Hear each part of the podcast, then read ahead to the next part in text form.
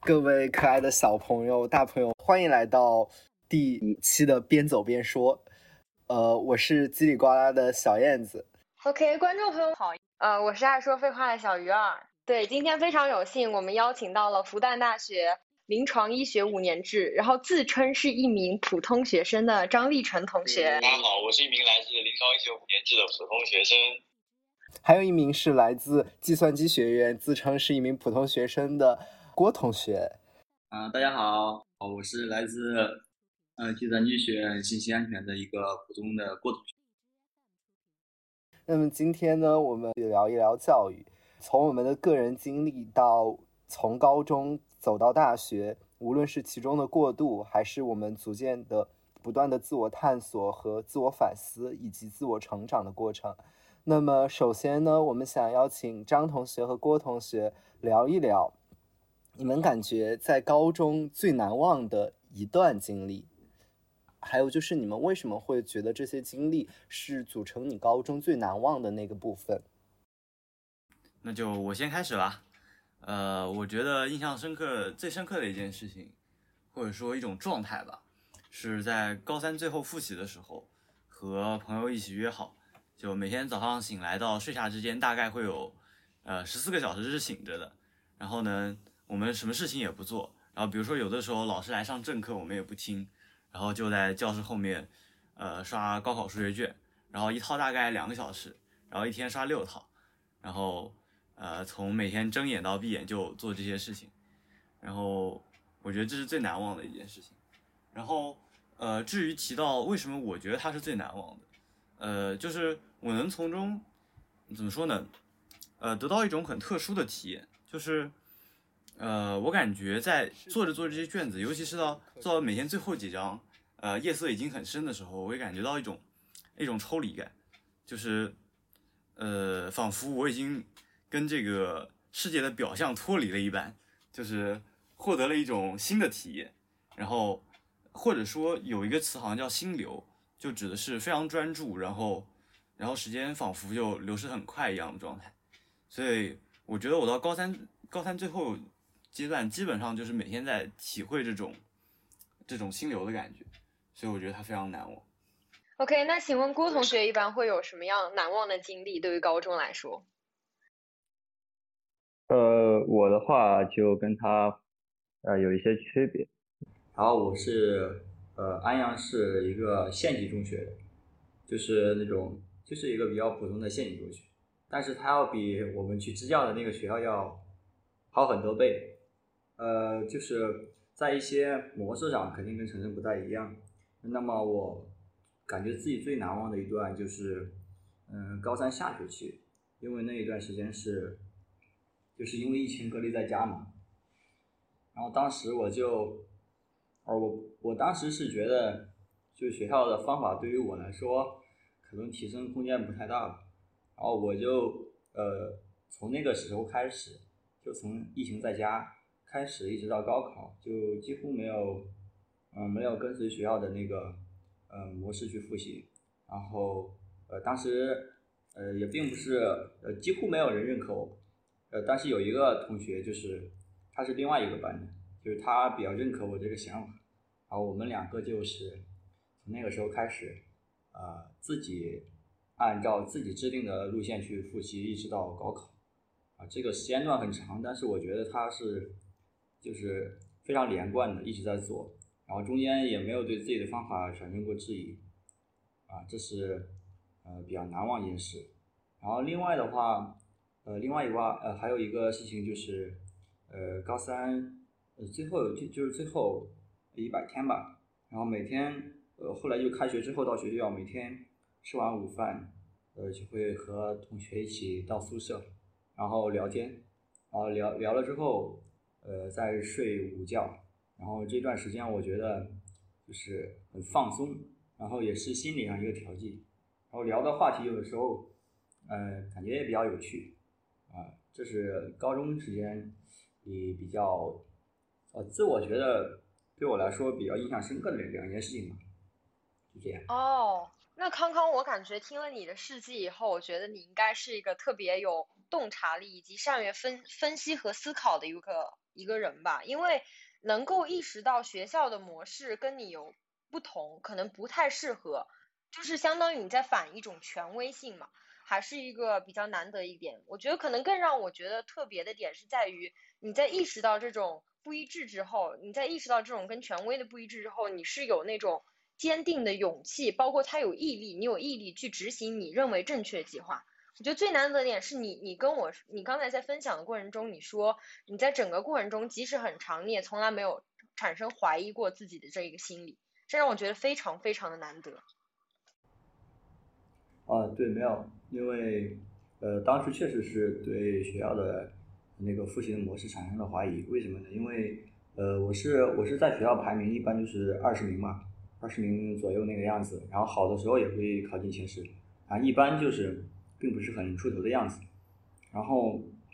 我高二的时候，那个呃，就是我的班主任，就是我经历了一次班主任的调换，就是我们学我们学校就是县级中学优优秀生源没那么多嘛，而而且就是呃，他也有有生源外流，但是河南不太一样的是，河南有生源保护政策，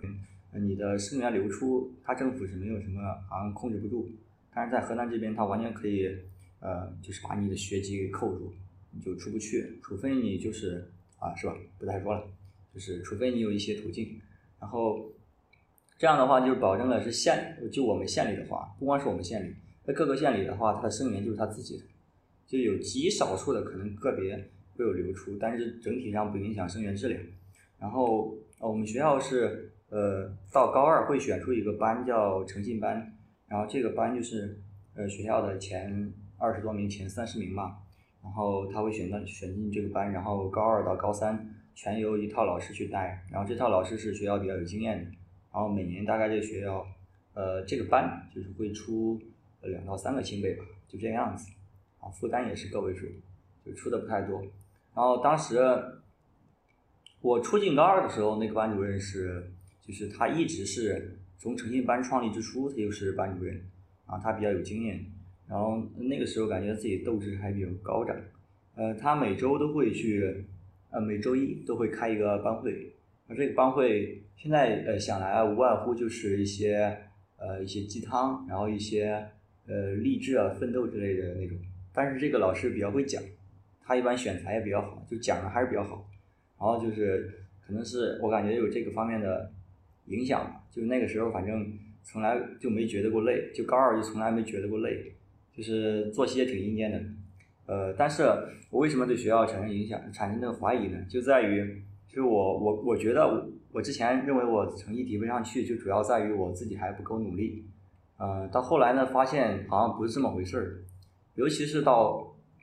后来换了一个班主任，就是已经没有那个每天那个每周的那个鸡汤了，然后到高三上学期有一段时间，我是我自我认为是活到现在人生里面。最专注于呃一件事的时候，就是我觉得那那时候就是也意识到，呃，如果想考清北我还不够，呃，我所以我要继续再加强我的投入的精力啊，再勤奋一点。但是那一个月下来，一个多月，将近两个月时间，我成绩不进反退，然后我就呃疫情在家呢，借着这个时间就是。我可以比较冷静嘛，因为没有一些老师的思想去干扰我，也没有一些同学的声音去干扰我，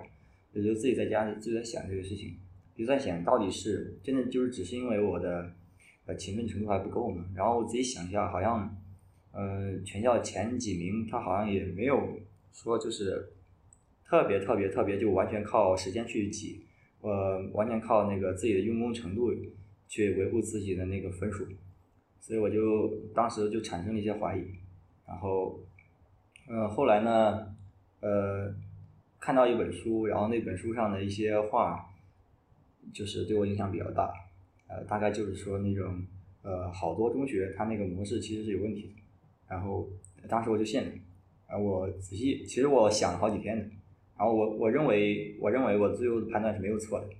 呃，所以我就当时我是想找一个同伴儿，呃，因为就我我怕我自己坚持不下来。因为还是有风险的，就是如果我按我自己的路去走的话，呃，如果不成功，风险是很大的。因为我甚至连学校的那个路线都没有走，最后可能就是高考有可能会崩掉。就是有风险。但是我找下来，呃，一些同学呢，有的同学就是呃，他不认可我的想法，有的是认可，但是他不敢做。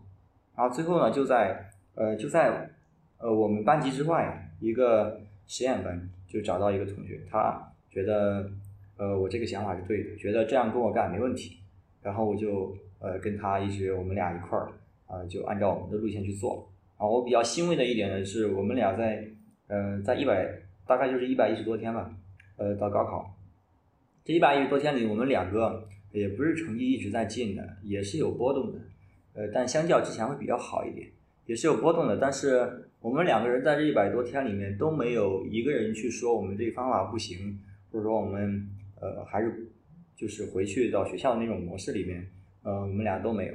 呃，而且最后的话，呃，结果还是都比较好的，就虽然呃。像我自己啊，当然，我觉得像燕老师这种拿新生奖学金的人，肯定也是冲清北的人，就不用想了，或者说是比较稳的人。然后当时我是比较想上北大，就虽然没有去成吧，来到复旦我也是比较满意的。然后另外一个同学考的也不错，啊，他在财大，就现在也是离得比较近，对，现在关系也很很不错一个同学。这就是大概我的经历。嗯嗯嗯，好的。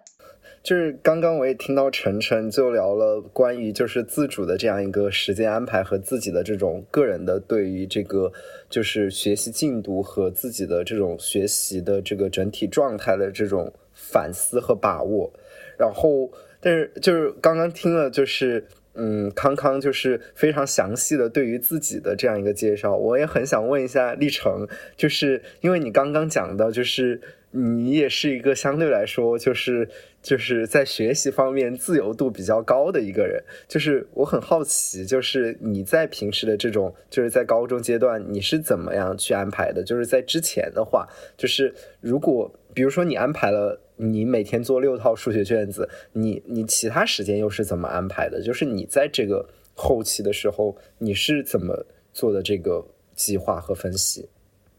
嗯。很好，我觉得提到计划和分析，那我那我就可以，呃，很自信的说，我没有基本上没有任何计划。然后是这样的，就是，呃，我不仅仅是在控制时间上面自由度比较高，然后呢，其实在控不控制时，就是是否控制时间这上面，我的自由度也非常高。呃，一说刚刚说到网课，我就想起来网课的时候。就每天每天早上醒来，洗漱完毕了以后，坐在电脑前，然后就开始看番。然后我记得是那个时候，我大概，呃，网网课期间看掉了十三部还是十四部分，然后一部十几集这样的，然后肯定就一百多集吧。然后肯定就是就是相当于每天早上起来就是看，然后一直看到晚上睡觉了。然后所以比起计划性，其实反倒说没有计划会更合适。然后呃，我觉得挺有意思的是，为什么我会。呃，呃，首先就是一天如果做六套数学卷子，相当于要工作十二个小时，然后呢，每天差不多睡个八小时，然后还剩下四个小时，有两个小时是要用来吃饭或者闲聊的，还有两个小时是基本是在摸鱼发呆的，呃，所以好像也没有用来做更多的事情了。但是在在想起来为什么我要去，呃。突发奇想去做这件事情的时候，其实，其实动因是我觉得我自控力很差，就是包括现在自控力其实也不是特别的好。然后，然后我就其实是在试图提升自己的自控力吧，我感觉就是相当于是自由和自控之间的，呃之间的矛盾吧。然后，呃，我觉得自控力，反正我自己对于自控力的体验就是，呃，并不是因为我坐在桌前，所以我开始学习。而是，比如说我逼迫自己坐在桌前两个小时，什么都不许干。就比如说，我现在逼迫自己在写字台前两个小时不准玩游戏。然后呢，逼迫着逼迫着，我就觉得，既然玩游戏也不能玩，什么也不能干，我不如写一会儿习，不不如学一会儿习吧。就大概，呃，我认为最佳的情况还是学校把，呃，尽可能多的自由度还给学生。然后，比如说，我是这么理解去上课的吧？就比如说，呃，高一到高二大家一起上课，是因为。大家其实有比较相近的学习需求，就是，呃，大家都要去摄取一些知识点，所以干脆就不妨一起讲了。但是到最后去复习的时候，每一个人的状态都不一样。然后，呃，反正我觉得应该是用大把大把的自习时间交还给学生，然后去让学生来做他们自己，呃，觉得最有意义的事情，而并不是老师再把时间抽走。所以，呃，我觉得这是一种最佳的状态了。但是，呃，真的等到我自认为对于那边的体制比较了解的时候，我又发现其实。呃，并不是说跟最佳答案越相近的答案就是越好的答案。呃，可能比如说有的答案跟最佳答案相差的十万八千里，但它很，但它有存在的一种合理性，所以它也是一种，呃，怎么说呢？一种某种意义上也挺好的、挺好的模式。对，这是我想说的，有点就是从一开始的话题扯出去了。嗯。就还有一个问题，就是刚刚康康他也提到，就是你们他找了一个同伴，然后跟他一起做这样一个就是学习和探索的工作。你也提到，就是你要你会找一个哥们儿跟你一起做六个小时的题，嗯，就是你平就是你你平时会有这种，就是如果你要开始一个比较宏伟的计划，你会找一个这样的伴儿吗？或者你平时有没有这种找伴儿的这种情况呢？嗯，挺多的。我我觉得不光是高中，甚至到大学都差不多，就是好像这是一种很常见的呃心理模式，就是我要去做一件事情，我就呃去最好找一个人来陪同我，然后希望他来监督我，或者说或者说，其实我觉得和和志趣相投的人一起做同一起做某一件事情本身就是很愉悦，就也不用也不用找太多的理由来修饰它。我觉得本身就很令人愉悦。嗯，请问你们在找同伴的时候，是不是是呃，是不会基于课程的内容性质本身？就比如这种课，它本身就更需要一些嗯集体的配合，还是说不论什么样的事情，你们都其实挺愿意找个同伴跟你们一起同行的？嗯，我觉得是后者。康康怎么认为？我觉得是，好像所有的课大家都可以一起学，这样好像是一种很棒的状态。康康呢？呃，我的我的看法跟历程是一样的。我觉得，嗯，单独一个人学的话容易出问题，就是呃没有呃多就是和同伴在一起一起学那种，反正没那种愉快，那种氛围应该是更利于去学习的。我个人感觉。先说吧，呃，于我而言，呃，比如说找一个人一起做数学卷子，指的是在同时在每一个相同的时刻跟他做同样的事情。就是我们做完全一样的事情，有做一样的题目，然后在同样的时间内做完，然后一起校对，然后一起改错题，一起交流，然后可能比如说，当然，比如说像英语这种科目，你要背英语嘛，那就可能更加自由一点。比如说大家都在背同样一个，或者说一个语料库吧，然后背完了以后，大家都同样去写一篇小作文，然后交换着看一看，这种就是我觉得还是。呃，更有可能大家在做同样的事情的时候，更能激发我的斗志。呃，我的情况跟历程是有相似之处的。我当时，呃，就疫情隔离在家的时候，那个时候是，嗯，我跟那个学呃同学，我们俩用的是同一本书，然后不同于学校的一本书，然后比较个性的一本书，然后我们两个会每天规定一下，呃，呃，每每段时间，比如说我早上。呃，起床之后，比如说六点六点半吧，呃，到七点半，然后我们写哪一块儿，然后，嗯，或者说规定一下，嗯，上午八点到十点，然后会练一张理综卷子之类的，就是会把呃我们今天要写的东西会定下来，然后等到晚上的时候，因为见不了面，然后就是视频去呃分析这张卷子，但但是这个视频的时候是呃相当于是已经我们两个人已经把我们写的卷子。呃，答案已经对过，然后自己已经分析过了，然后我们会把我们觉得存在一些有价值的东西，或者说有漏洞的东西，啊，我们会彼此交换意见，就这样。然后当时我们两个是在同一个 QQ 群里面，就只有我们两个，呃，就是传一些文件，就在群文件里面传一些文件。这个文件呢，一方面有呃，比如说自己写写题的一些发现啊，或者或者说是我们俩在。嗯，一些学习上某些某个学科的一些，嗯，一些资料分享，就这样的一些，嗯，就比如说他发现了一些比较好的，嗯，总结啊，或者说卷子之类的，他会传过来。嗯，我们对于我们俩都没有写过的，我们可能把它定成第二天的那个我们俩的工作，就我们俩第二天要把那张卷子写了，然后要对答案，要分析，然后最后要讨论，交换意见，就是这样的。嗯，那回到学校之后呢，就呃，因为有课程，有课程就自由度没有在家那么高。就不可能全按自己来，但是呃，总体上呃，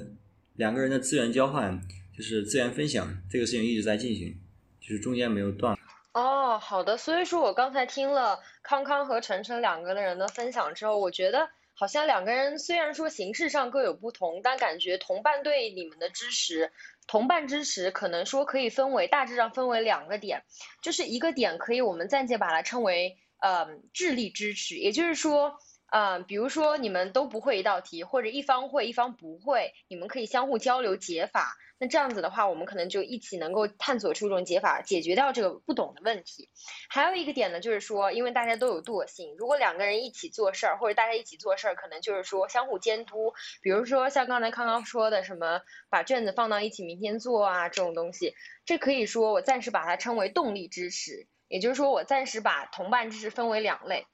那其实我在这边想想想分享一下我个人的，因为我个人就是一个呃没有那么喜欢跟同伴一起的。我可能是一个非常喜欢自己学的一个人。就是如果说我要找人一起学的话，那肯定是跟课程本身的性质有关。比如说我们需要做一些大型的一些呃集体活动之类的。但如果说像一些就像拿语言学习来说吧，因为我本来是日文专业的嘛，就是像语言学习这种东西来说，我更愿意是一个人学。然后并不是说我不会遇到问题，相反，我遇到问题的时候，我可能会自己想一下，然后再去找，直接会去找老师沟通对接。就算我不能及时联系到老师，我也觉得，如果说我自己去想这个问题，它也本身在锻炼我的一个思维能力。呃，不过确实存在的问题，可能就是说效率会有一点低吧，因为自己想问题很可能会绕绕进一些死胡同。好像这种时候，如果有个同伴拉你出来，确实是一件很好的事情。呃，我觉得呃，单独学习和组团学习，就是组团学习，就像刚才钟老师说的，他可能会避免自己绕进一些弯子，然后比较呃节省精力，然后效率会高一些。嗯，但是呢。就是我觉得组团学习，它也不是说就是没有那种呃自己的思考。就像我刚才说的例子的话，是我们两个是在自己思考之后去那个开会，主要是交交流一个意见，就交换一下意见，然后也会有也会有，不是说每件事情都会呃看法一样的，肯定不会这样的。看法不一样的，我们呃就会讨论嘛。然后如果真的是嗯不能。得到一个统一的意见的话，也没必要就是强行得到一个统一的意见。呃，我觉得找一个同伴的话，嗯，支持还是很重要的一个方面的。因为像高三这个比较特殊的阶段，啊，如果在一个呃，就是升学压力比较大，然后氛围相对来说没有那么自由的学校来说，学生的压力还是很大的。然后。呃，在那种如果说从家庭跟老师的这两这两个方面得到的一些鼓励的话比较少的时候，那个同伴的话，在一定程度上是对这个欠缺的补充。嗯，比如说，呃，一个人在那个一次比较重要的大大型考试他失利之后，那个会有一个短期的，反正我之前是有过这样的情况，是有短期的那个情绪波动的，呃。我这个人的个性是属于那种有波动，我自己在在心里边内耗的那种，就是，但是我觉得后来我我比较倾向于就是，只要我比较烦了，我就呃去去找他就聊天就随便聊，就随便聊，不一定聊这个，就是非得说这次考的特别不好，然后多难受多难受，可能就聊别的，然后聊完之后我就觉得这没事儿了，能过去了，所以我觉得他也是在这种环境下的一种心理调剂吧，就这样。就就康康刚才说的时候，让我想起来了，就是不是我们高中会有那种诊断性考试吗？我们一般考三次，就是一诊、二诊、三诊，然后还有临诊，就是高二下的那次考试。然后我每次考试之后，就会跟我就是特别好的一个朋友，然后本来那天考试是要做分析的，就是因为大家考完试其实都是有很多遗憾、有很多难过的事儿的。比如说我那道选择题可能做错了，我这道题可能有什么问题，对吧？你在考试的时候都会有很多的内心活动。然后我每次考完试，我们班主任就会发很多卷子、很多答案嘛，就让大家对嘛，然后做总结分析。然后我跟那个同学，我们俩就会逃下去。就班主任说，你们在后面那个那个本子上写个字，你们就自己下去。然后我就会下面逃三节课，就逃三节自习课。然后我就跟那个同学一起在那个围着操场走，就是不停的走，就是要走整整三节课的时间。就两个多小时了，然后就一直在那里走，一直在那里讲，就是把自己的故事、自己的不甘、自己的痛苦、别人的故事、别人的不甘、别人的痛苦、未来的憧憬、老师的怀疑，这些东西都会讲一遍。然后讲完之后就感觉很爽，就可以回去了，因为那天老师也不会布置作业什么的，就感觉这对我来说是一个非常重要的知识。但是我其实，在高中阶段的话，我也没有什么其他的同学跟我一起学，就是我大部分时候还是自己在学，因为我感觉我们班虽然说就是一个合作性比较强的班级，就是我们会同学之间彼此分享经验啊、交流什么的，每次也会开那种合作的研讨论会，就是每每就是尤其是我们班主任会鼓励我们上去跟大家分享自己的学习经验和经历，然后可能是我比较爱说话，然后大家都会愿意。听我讲，然后大家也会互相分享，后面就形成这个风气了。然后这个差不多就持续到高考吧，就就，但是我大部分时候都是一个人学。然后在大学的时候，我刚进去特别焦虑，然后我当时又选错，稀里糊涂的选了很多很硬的课，然后呢又找不到人。然后但是在比较靠后期的时候，因为我相对比较跳跃嘛，活跃一点，然后。就遇到了包括道涵啊，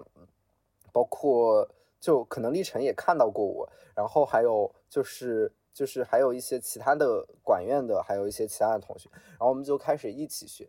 呃，我大概不是找了个同伴，我大概是建了个群，就是找了四五个、三四个人，然后大家一起组团式学习。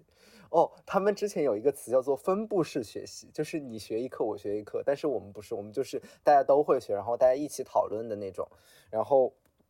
就感觉我一进到那个环境之后，我就不焦虑了。不过我觉得在这里跟你们的比较来说的话，我个人的话可能时间安排的比较满，然后课又选的比较硬，所以说我会就是对每门课就是如果要就是就是思考的时间不会特别多。虽然说我会经过思考，但是我需要有这种同伴给我比较快的反馈和交流，然后我就会给自己组一个群，就是这样会一个比较强的交互嘛，然后。然后，因为我时间又排的比较紧，我相对来说，因为时间排的紧，事情又比较多，然后质量要求又比较高，然后就导致我是一个比较焦虑的人格状态，就是包括上学期和下学期。然后我就在建群的时候，其实是我平时都很焦虑。然后我一旦建了这个群，我跟这些就是跟我自己的朋周围的朋友一交流，然后发现大家其实都差不多，然后这样的焦虑值马上就会下降。我们就是我们一般称为相对剥夺嘛，就大家都差不多的时候，你也不会很焦虑了。然后，然后就是然后大家彼此的交流，你又会感觉就跟大家一起共用很多个大脑一样的那种思维的感觉，就会让自己也感觉到就是学习的质量会比较上升。然后。虽然说，就是我在大一下的时候，就是这个下学期的时候，相对来说自己学的时间会更多一些，因为排的实在是太满了。然后，然后，但是就是在这样一个过程中，就是能有几个朋友在考前的时候聊一聊这些漏洞，然后一起复习一些比较基础或者比较关键的东西，我觉得对于我来说帮助还是很大的。我还是很感谢许多帮助过我的友友们，就是给予我的那种，就是就是彼此的那种鼓励和支持吧。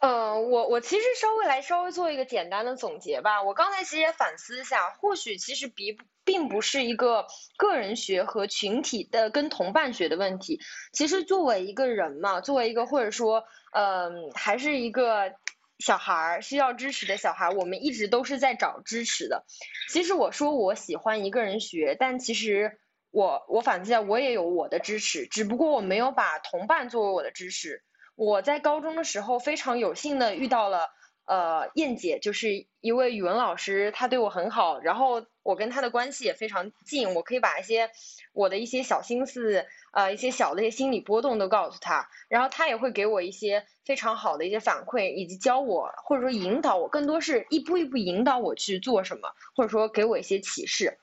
也就是说，其实并不是我一个人在学，我也有一些我的支持，只不过我用了老师作为我的支持。所以我在想，可能说每个人都需要，或者说都需要找一些外界的支持，无论他是以朋友的形式出现，还是以师长的形式出现。这可能就是对我们刚才所聊的一些话题的一些小的一些总结。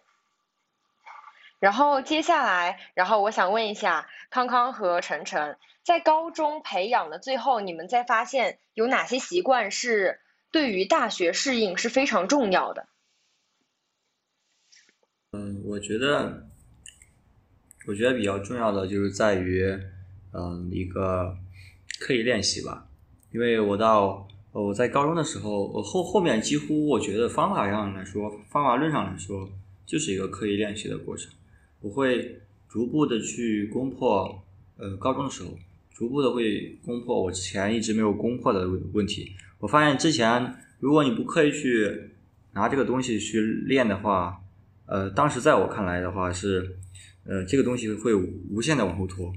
就是你你你一直心里记着这个事儿，就比如说你你的导数，然后一直就可能写个八分那个位置，然后但是其实八分有点多了。就假如你你只能拿六分嘛。假如你只能拿六分，平时很少拿到满分，然后如果拿一段时间集中去练一下的话，我觉得提升还是很快的。嗯，这点反映到大学的话，我觉得如果单纯从考试上来说的话，是比较有效的，就是考前就是类似我们那种突击吧。不过我更喜欢把这种东西放到平常，就是在学某些知识点的时候，就比如说学啊高数、数数学分析这种东西。然后我比较喜欢用这种方法，嗯，其他的话，其他的话，我觉得在于，我觉得交流也是比较重要的一点，因为，嗯，如果信息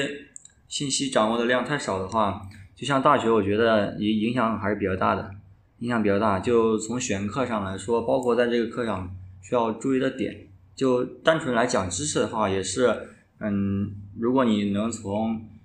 一些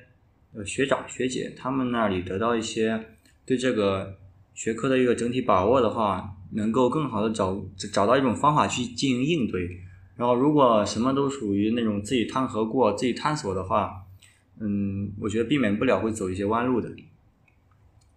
大概就先这两点吧。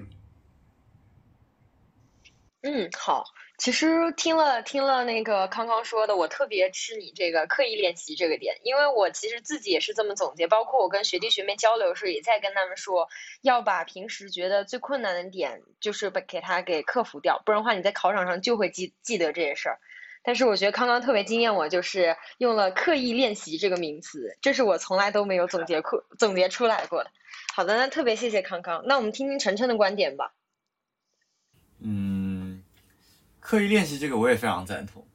然后另外我也想到两个，一个是前面提到的呃时间支配能力，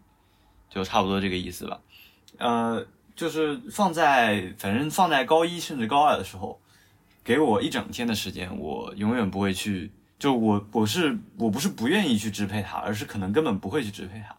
就是我并不知道，比如说我要完成某一个目的，比如说呃我今天就是要。把自己的英语水平有一些呃实在的提升，我应该怎么样利用这一天？呃，我反正我在高中阶段我是呃肯定不会这件事情。然后，但是在最后最后大学就是在走进大学的时候，我发现这项这项技能莫名其妙在高三就就学会了。呃，这是第一个。然后前面也有提到过。第二个的话，我感觉是对于做某件事情有没有意义。就会有很清晰的判断，比如说我清晰的知道现在去听，呃，普通化学 C 的课没有任何的意义，然后呢，去听高数课也没有任何意义，去听普物课也没有任何意义，因为老师其实上课基本都在讲一些，呃，既不会放到考试里，然后又挺休闲的内容，相当于还不如在呃台下自己做一点题，甚至刷一会儿知乎，对，反正都没有任何效率。然后，然后大概是这样，就是我大概在做某件事情的时候会，比如说就高中的时候，老师在讲台上讲课，大概就是慢慢会有这种感觉，比如说他讲了我都会。然后虽然老师呃很和蔼，然后很帅，然后很漂亮，但是但是但他讲的没有用，然后就就是就是从那种很心惊胆战的开始做自己的事情，偷偷摸鱼，和理直气壮、正大光明的魔域，我觉得是完成这样的一个过程。好，就这样。那我也有一个疑问，就是我想问一下，呃，历程是竞赛选手吗？因为我觉得，如果不是竞赛选手的话，呃，你说，呃，高数课到不用听课的地步，我觉得也不至于。呃，我以前是学化学竞赛的，但我意思是说，高数课不用听，指的是他，呃，就是我感觉刚刚的表达可能并不是非常确切吧，就是在某一些时间点，比如说他的某一节课或者某半节课，就是某一个四十分钟的课之类的。就是你会听着听着，哦，四十五分钟，大学的课是四十五分钟，对不起，我错了。然后四十五分钟的课时候，你会听着听着，突然觉得，哦，好像，然后，然后还有一点不一样的是，因为技科学的可能学的都比较都比较深，比如说像数分和大物，但我们学的是普通物理 B，就是属于最最最简单的物理和最最简单的高数，所以就所以没有可比性，对。哦，好好，我我理解了，我理解了。可以可以，也就是说你，呃，可能有一些除了课程难度之外，你那个课不听是属于自己在下面学的那种，是吧？自己看。呃，其实我感觉最终最终使我使我拿到 A 的，并不是我上课听讲，因为我其实也不不太听，然后跟那些看上去很努力的学生也不太一样。但是真正真正就是在考前大概可能两周左右，我会开始疯狂的刷题，就是。呃，刷到产生肌肉记忆为止，然后有这个肌肉记忆就可以上考场做题。我感觉可能可能可能我这样这也不是很非常正确，因为这本质上是在应对大学考试，而是在应付它，而并不是把它内化为自己的东西了。呃，也也不一定就没有内化。呃，但是但是呃，姑且是这样应对。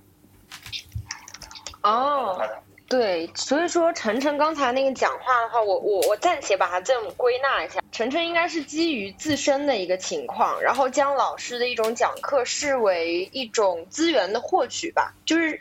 你是在看老师的讲课内容是否匹配你自身情况，如果说跟你的匹配情况是符合的，那你就会去听；如果说你觉得老师那边的信息或者说讲的难度是滞后了的话，那你就会放放弃它。嗯，对对对，说的这个概括的非常好。对，就是有的时候我会感觉它正是我需要的，我就会其实会以很高的专注度听，就是然后一旦我觉得这个东西就是因为大学嘛，并不是什么东西都要呃掌握的非常精通，所以说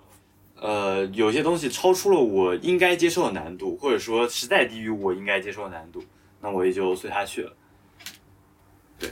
嗯，你应该是有一个非常明确的目标导向，因为你知道你的目标是什么，以及你知道过程中的一个手段，你会把一些题目或者说一些时间的安排以及老师的讲课都视为一种达到那个目的、达到那个呃对达到最终目的的一种手段和资源。如果说他需要你就用，如果不需要的话，你就会把那个时间安排放给更需要的一些东西，是这样的吗？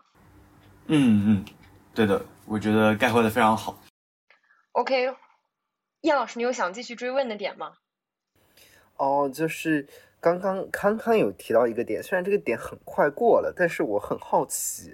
就是你们就是康康和晨晨，就是你们感觉你们所处的这个教育环境大概是什么样的？也就是你们觉得在家长和老师在其中扮演着什么样的作用？就是在高中吧，这个问题可能要暂时的回到高中。或者大学可能就只有老师了，嗯，康康和程程，那我那我先来讲一讲，家庭的话，我的父亲是不太管我学习的，就是他觉得我能考到能能能上什么样的大学就上什么样的大学，然后母亲呢是管的非常严的，然后我觉得，但但我也也不一定觉得他们内心就跟真的跟我刚刚描述那样，因为基本上家长都是男女混合双打嘛，一个唱一个唱白脸，一个唱红脸，对吧？一个要表现的随意一点，一个要表现的呃严一点，他们是为了同一个目标在同样努力。所以说，呃，综上概括，我觉得我的家长对于教育还是非常非常重视。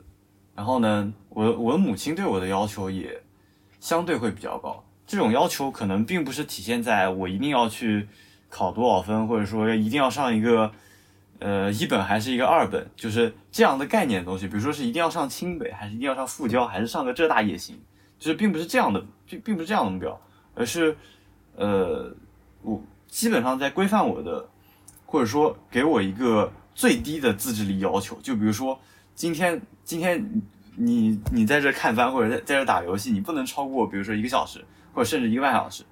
就是类似于这样的这样的限制，我觉得更多的是扮演这样的角色。然后老师的话，我觉得，呃，基本上高中老师都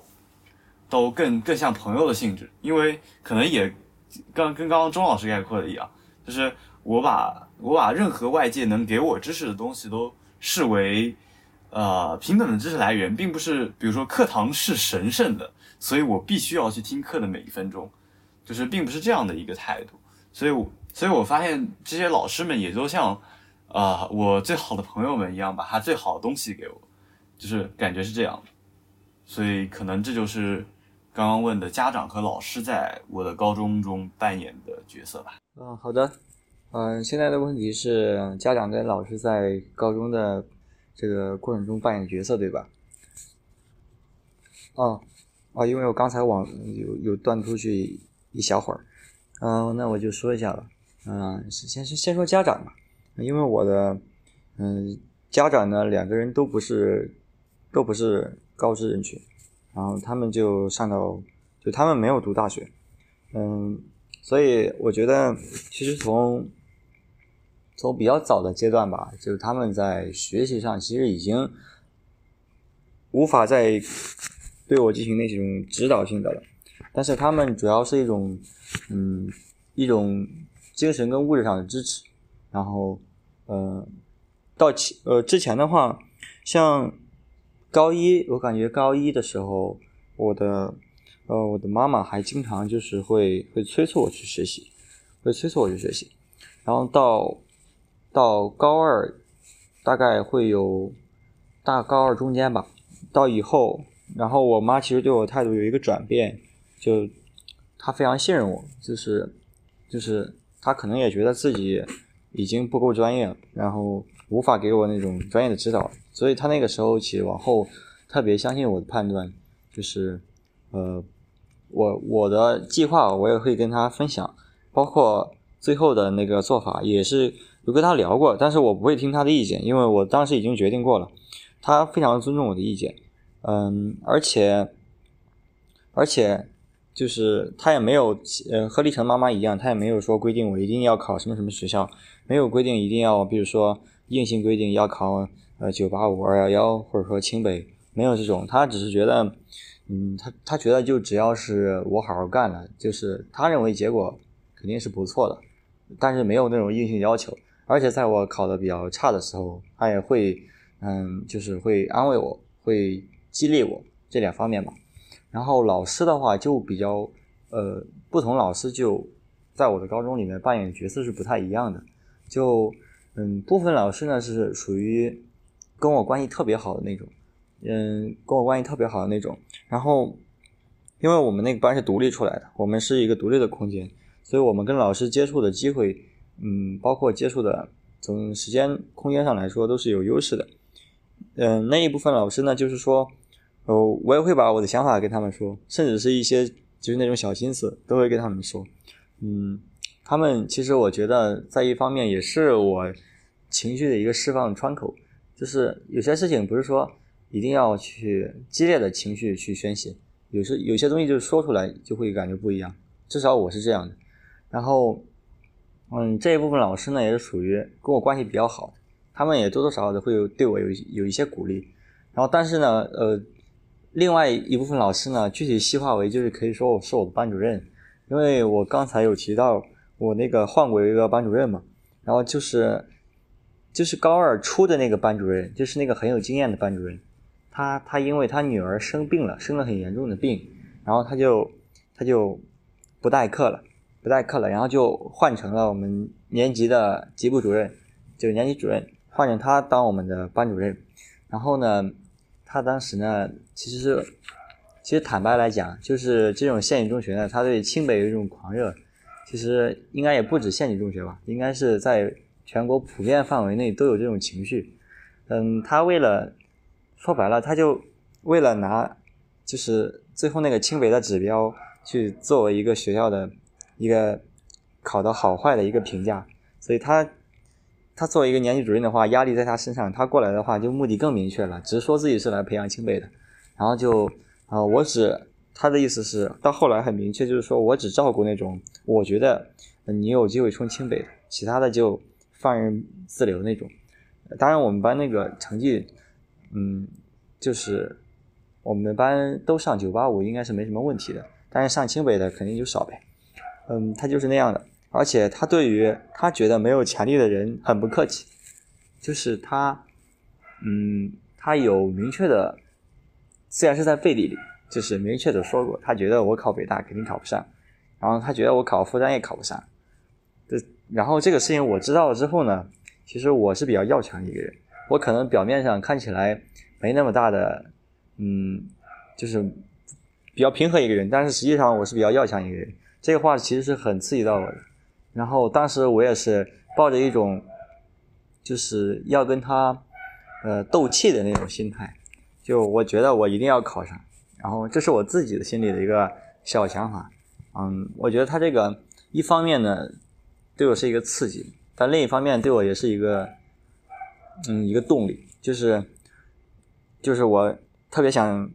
直白的说，就想考完去用事实来证明他是错的，想打脸。然后，但是这个老师呢，现在跟我关系是非常好的一个老师。因为高考完之后，嗯，去年我们学校考的特别特别烂，特别烂。然后他自己也有反思，他就自己也有反思。我觉得很难得的一点就在于，最后，最后我并没有去就是嘲讽他，呃，相反，他他很他竟然请我去，嗯，去到学校办公室去跟他聊我对学校的看法，就我对高考的看法。然后我跟他把我的当时的做法都跟他说了。然后他觉得，他觉得我做的是很有参考意义的，所以，嗯，目前他带的那个年级有一些制度有受我的影响，所以这一点我觉得他虽然是，嗯，当时比较固执，我关系不大，我在自己的房间里，坚守己见的一个人，但是他最后我觉得是属于那种，嗯，他敢于承认自己错误，他敢于承认自己错误，然后也不会觉得向一个自己的学生请教很丢脸。就所以到现在的话，他对我的人格上的影响还是比较大的，我也很敬佩他。那我们就问下一个。那所以说，从康康和陈晨的角度来看，你们觉得对于教育来说最重要的是什么呢？啊，我可能会回答是自由。我觉得教育最重要的是把自由还给学生。对，这这可能是我回答前面所有问题就是最中心或者最一贯的看法，就是我认为。呃，反正对于我而言，我我我觉得需要自由。然后，其实这种自由是有益的，并不是自由等于散漫，而是，呃，哪怕高中不教孩子怎么去，怎么去，呃，怎么去运用自己的自由，然后把这种自由全都剥夺掉，然后大学了以后突然拥有，就是一个成年人拥有完全自自主支配时间的时候，我觉得人是会迷茫的。就是我，就是我，我大学同学有非常多是这个样子。可以看得出来，他们以前可能都，啊非常优秀，甚至高中阶段从成绩的意义上，我可能有有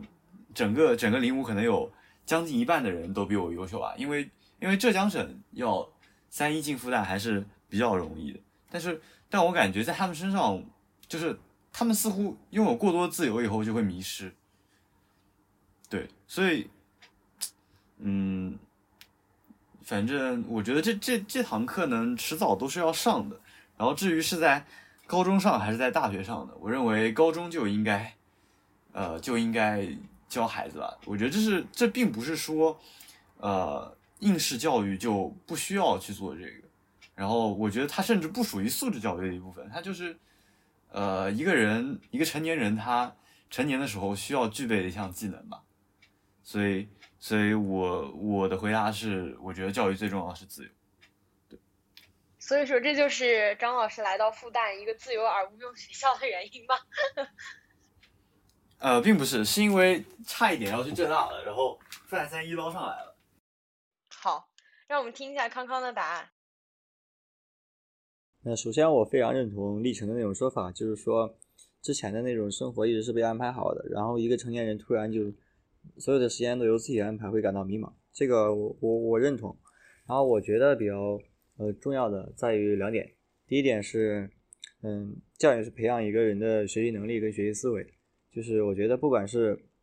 不管是初中知识、高中知识还是大学知识，它其实，嗯，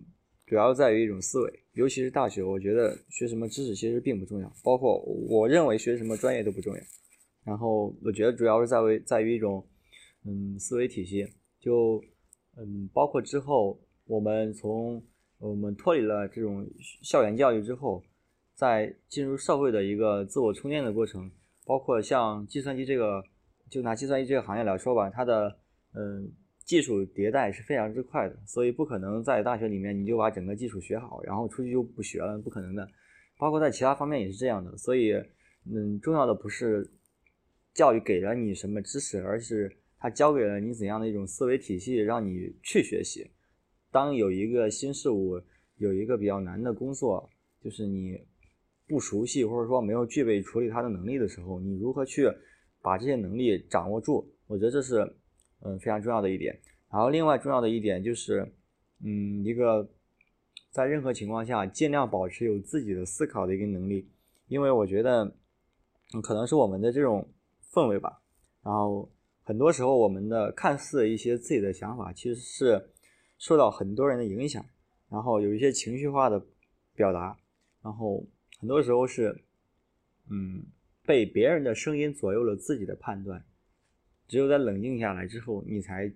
会发现，其实跟随并不是一件很妥当的事情。所以，嗯，那天转发历程的那个文章我也写了，就是在最喧闹的时，在最喧闹的时候，也要保持自己真正属于自己的那个思考，然后。判断一个事情的，不管是走向啊还是是非，嗯，都是我觉得都是非常有利的。对于一个人后面的，就是脱离了这种学校的教育之后的一个人人生的走向，也是有非常大的影响的。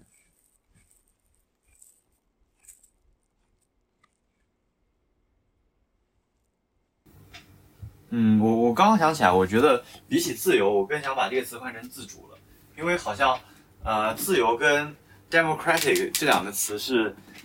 定义最不明确的两个词，就是谁都有理，就是我怎么解释自由都很有理，但好像听起来自主就就定义的比较好了，所以我我觉得改成自主也无妨。前面那个词，嗯。好的，燕老师，请问您有什么观点？对于教育来说，最重要的点是什么？嗯，我觉得有一点像一种 introspection，就是一种觉知。就是怎么说呢？就是觉，就是知觉，倒过来写叫觉知。就是第一件事是，呃。就是在整个对于，就是无论是你学的知识也好，还是你在这个教，就是在这个学习的过程中与同学与老师的交流也好，最重要的第一件事情是保持觉察。就是无论是我现在学了什么知识，我的学习方法和我周围人的学习方法这一系列的与这个整个知识体系有关的东西，我首先要觉察到它这个知识本身的这种对于我来说。呃，虽然说我现在不会给它赋予意义，就是我在未来会重新反思的时候，它才会给我赋予意义。但是我要去体会，就是我在接触到这些知识的最开始的那个思维模式，也就是。像康康刚才说的一样，就是这个思维的本身的这种思维体系的建构，是这个教育带给我们最重要的那一个部分。然后我我就我愿意把这种思维体系的建构的方法称为觉和知。然后第二个呢，是我在觉察之后，我有一种最基础的感觉，然后我需要去了解和不断的去反思这样一个就是建构这种感觉和建构这种思路的一个过程。就像是我最开始接触到这个知识，我是什么感觉？我会用什么样的方式去？运用和解决它。我最开始的时候是怎么接触到这个知识？我通过了哪些途径？我的探讨和我的理解的方式又是什么样的？到最后我去应用它的有时候又是怎么样的？就像是我最后发现一些，比如说像。呃，比如说像线性代数，或者像呃一些计算机语言哈，我最近可能在有一在在进行一些比较实用类技能的学习的时候，我就会发现，在这样一个思维模式里面，我需要首先有一个应用的意识，然后我才带着应用的意识去学一些特别实用或者说特别具有针对性的一些知识和技能。我发现这样我学习的效率和补漏的速度会更快。而当涉及到一些非常基础的学科的时候，它需要我对大大量的知识有一个系统的这样一种阅读和把握的时候，它的学习的方式又是不一样的。那么，在这个不断的觉知的过程中，就是这是我觉得对于教育来说非常有重要的一点，就是我需要有意识的去学习和了解，并且有方向感，是有动力来支撑着我继续去做这样一个过程。然后这种意识是非常重要的，因为很多时候我我特别要求自己不会去陷入一种无意识的学习之中，因为无意识的学习意味着我只是。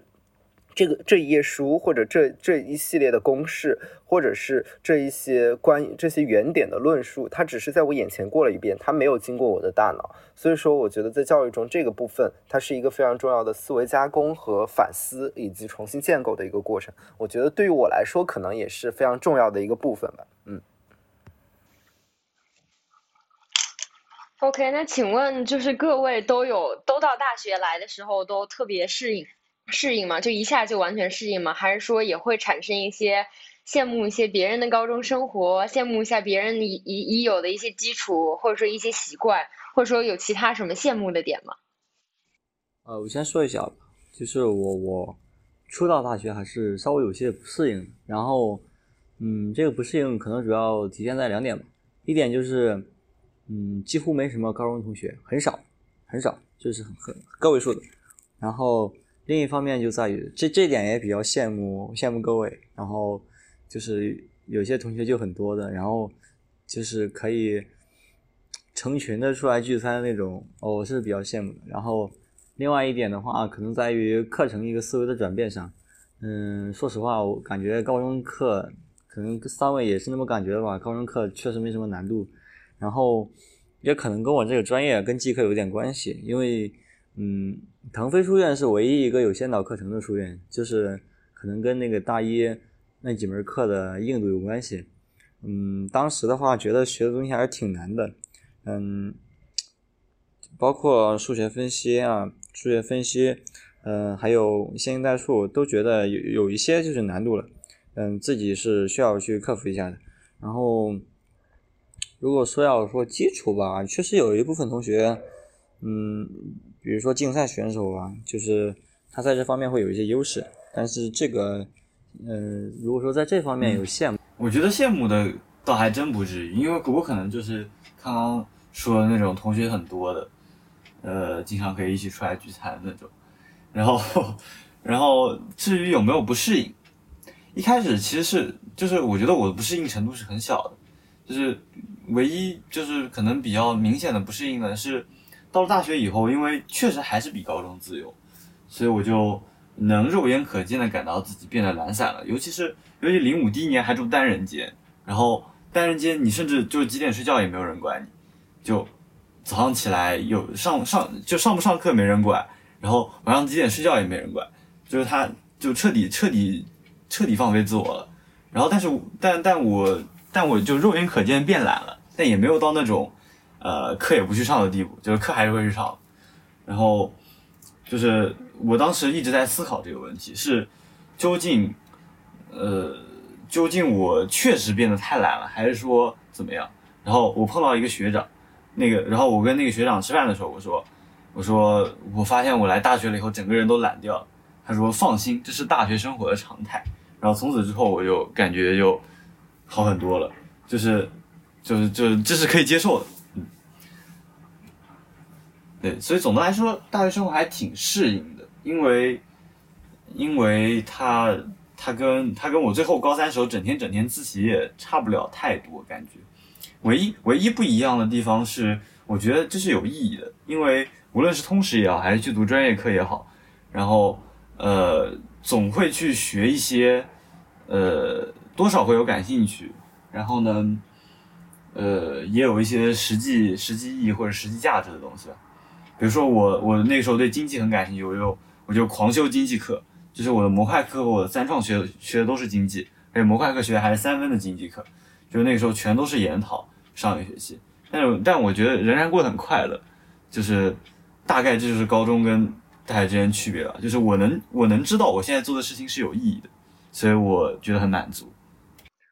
晨晨讲的这个点，我倒还挺赞同的。就是我来的话，好像在学业模式的适应上，应该也没有什么大的问题。因为我高中就是一个蛮喜欢自己自己一个自己一个人玩的人，所以说呃，包括我觉得大学的课堂也好，或者选课也好，都是一个让我能够自自娱自乐、自给自足的一个状态。所以说我非常的满意，包括我非常满意我现在的生活。但是其实这个问题就是问有没有羡慕这个习惯，其实是我我跟燕老师我提的，就是我来的时候，嗯，我会比较羡慕一些呃，比如说是来自大城市的同学，他们那些课外的一些生活，或者说是一些社团的经历，或者说是一些学生组织的经历。因为我其实是来自一个小镇，尽管它是一个东部的，因为我我我来自浙江的一个小镇，然后我就会觉得我们学校的培养模式呢，它太注重学业上的发展。嗯，然后课外的一些经历会非常少，导致我我刚进来的时候会以一个非常新奇的状态说，哇，原来大家的高中生活都过得如此多姿多彩。我记得我的舍友是校外的，然后他们校外就会有那种自己拍 MV，然后拍跳舞的视频，我就觉得当当时他们好酷。而且我也有同学其实是在镇海的，然后他们有人会在高考之后就开自己的一些音乐工作室，就开始做起了音乐人。我当时都觉得他们的高中生活实在是太丰富多彩，那才是一个我一直以来向往的，就是为了乐趣而学习而生活，或者说把学习就是应该当做自己生活一部分的那种状态。我当时确实是特别的羡慕，包括在现在，我觉得我也一直在尝试，企图尝试一些新的一些活动，来去弥补这种高中时候的遗憾，或者说是一种缺失吧。嗯。嗯。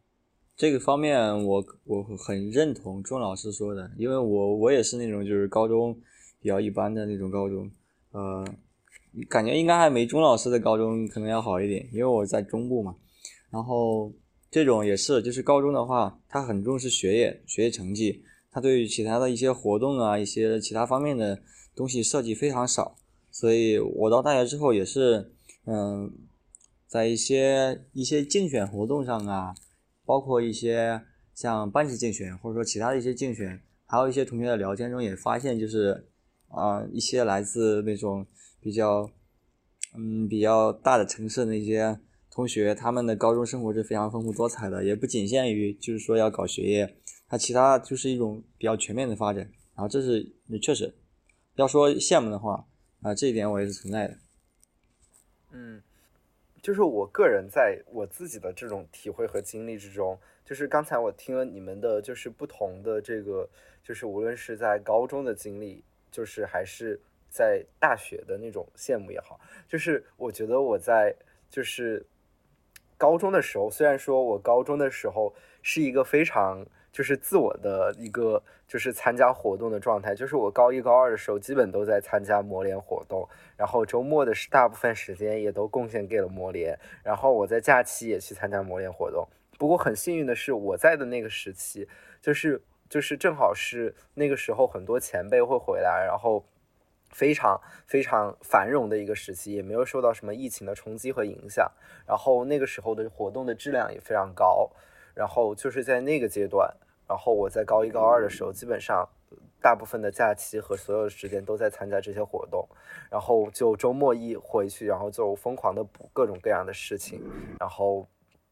不过那个时候是有苦有乐吧，因为老师其实也不是很支持，好像全校就我一个人玩的很嗨。然后到高三的时候，就我当时进高三的时候，我的最放松的一件事是，哇，我高三只用学习了。然后我就特别的开心，因为其他时候我就感觉我其实没有把很多时间放在学习上面。然后，但是就是到进大学之后，我很感谢我高中的活动经历，就是我在可能一些比较临场的环境里面，或者在一些就是活动的发言里面，我可能会相对来说更自如。然后因为我在高中的时候磨练，也会做大量的学术的这种简单的学术工作。然后在大学之后的话，很多活动的工作做起来相对要轻松一些。就是它也只是让我短暂的在大一上的时候享受了一些红利，或者说帮我冲抵掉了。因为我在大一，因为我刚进校的时候，我超羡慕我周围的好多好多人，我觉得他们的数学也好，然后就是在学科的学习能力上和他们的这种综合能力上，我觉得很多人还是有非常多就是可非常非常值得我学习的地方，以及他们在那种就是。就是对于大学的很多先修的学习能力上，都感觉我都感觉他们比我强，但是但是就是在可能是就是就是因为在那种环境里面，然后我也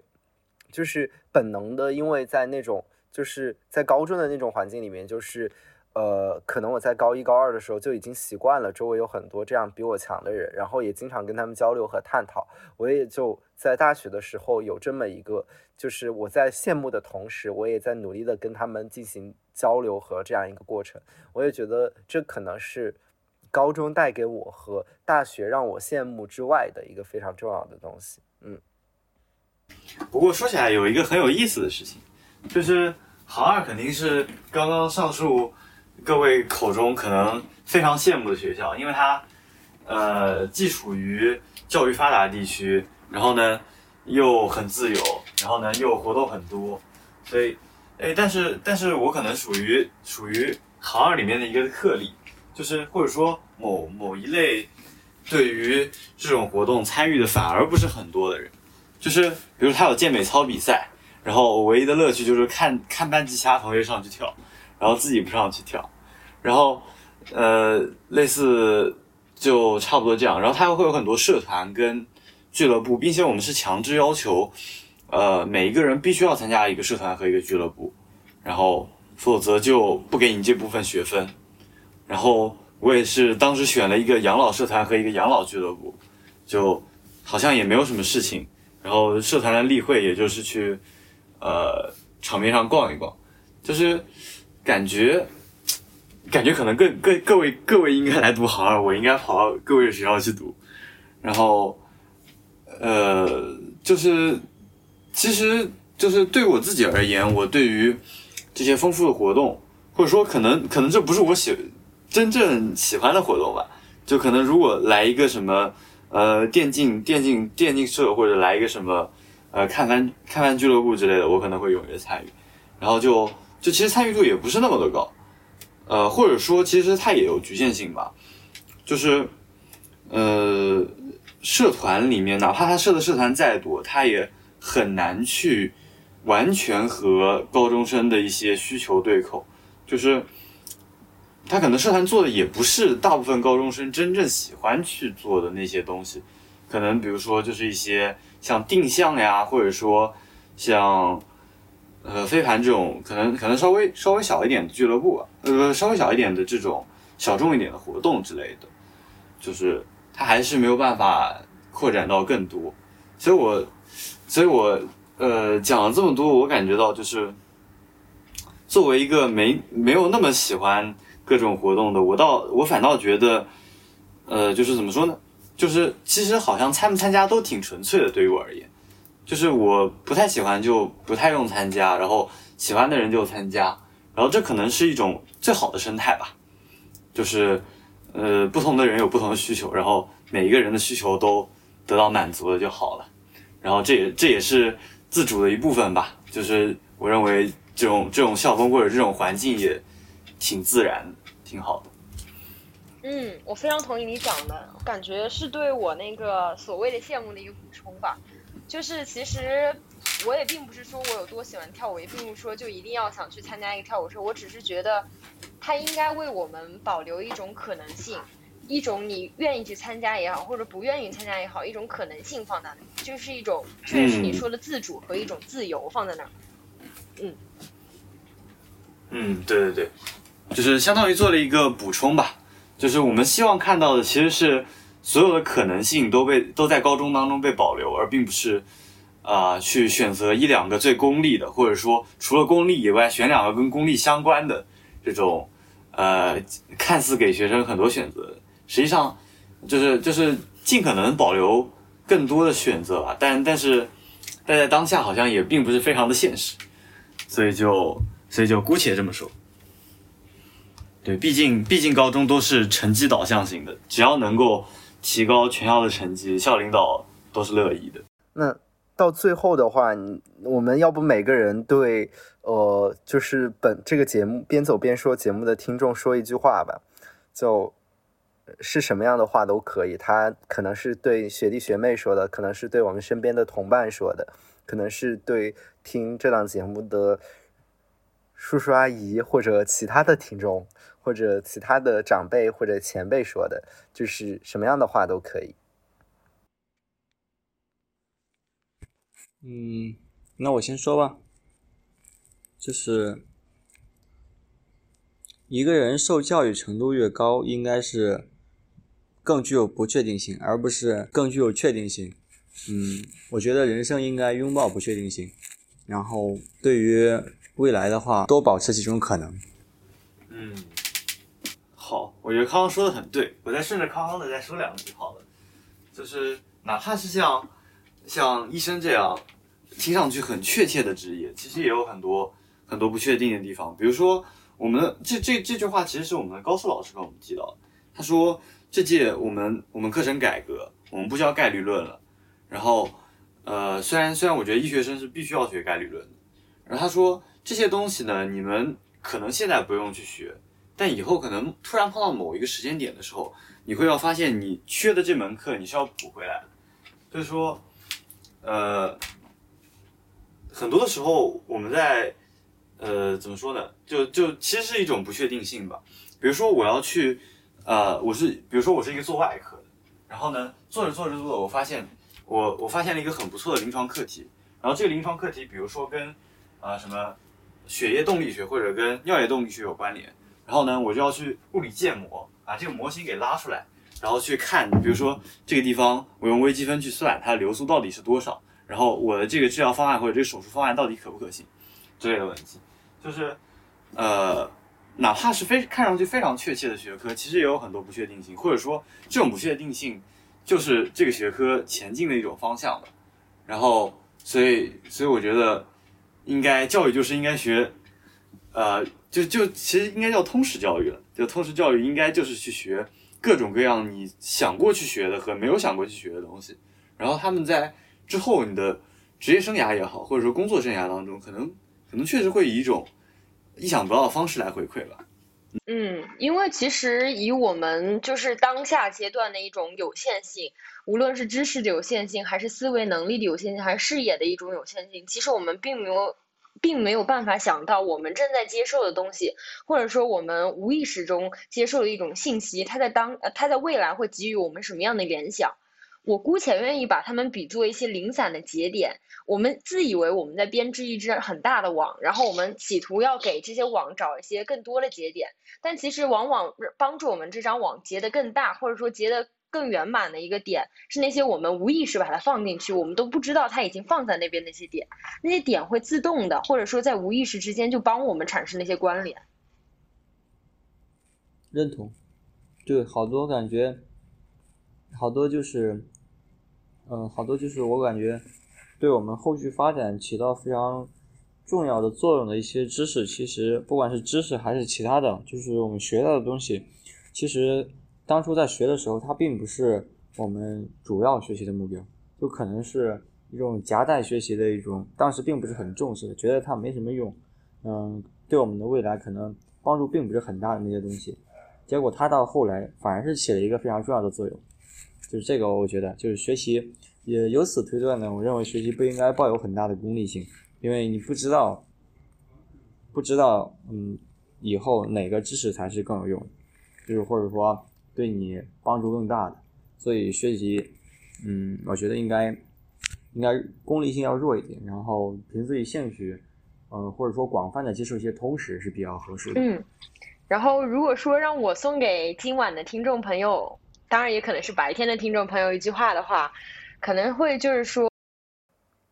嗯，如果要让我说一句话的话，我刚才特别赞同小鱼说的那句话。就让我说的一句话的话，我也随着这个延展开吧。因为其实作为一个社科人的话，我们很多时候会陷入某一个特定的立场或者观点。所以说这一句话既是说给我自己的，也是想分享给大家的。就是它大概是三个词：第一是保持包容，第二个是保持思考，第三个是保持热忱。包容意味着我在，其实我会就是要。其实有这么一个观点吧，我忘了是富兰克林还是谁说的，就是他的意思大概是说，就是当你就是接触到越多的知识的时候，你会越意识到之前你针对一个特定立场或者特定的群体发出的观点是显得多么的浅陋或者无知。也就是当我在不断的理解和想尝试去解读这个世界的时候，我应该用一种更为包容和温和的观点，或者说更为包容和温和的视角去理解。身边的人和身边的世界，去理解他们的行为和他们行为背后的原因，而保持思考呢，是告诉自己不要被那种偏狭的观点和被大流所裹挟或者困惑，因为很多时候在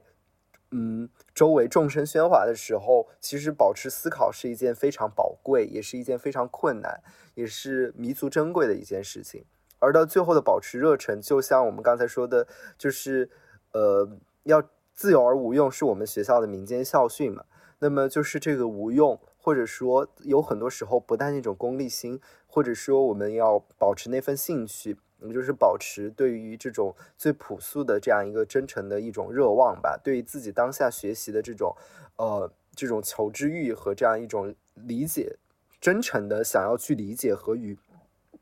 这个知识的写作者和创作者、发现和探索者的这样一种共情，我觉得也是蛮重要的。因为在今天，我们其实聊了很多很多话题，无论是从高中到大学，自我调试、自我探索、自我改善，康康他这种不断的去探索和发现，去。抛开那些质疑，去独立的去探索一条属于自己的路径，还是晨晨有一条相对来说更为自由、更为快乐，但到最后也能发现自己最喜欢、最热爱的东西的这样一个过程？还是在期间我们可能会遭遇质疑，可能会丧失动力的时候，我们给自己主动去找一个同伴，这样一种相互学习和彼此激励的过程。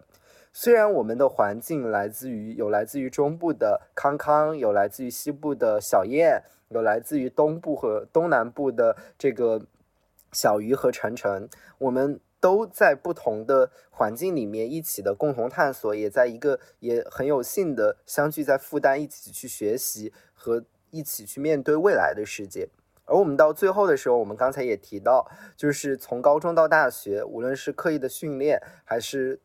刻意训练的这种习惯，还是价值评判的这样。就是学会价值评判和时间分配的这样一种习惯，他们对于我们自己都会有比较重要的一个适应的和这样一个共同探索的这样一种作用。而在沉浸在一个组小组寻找到一群同伴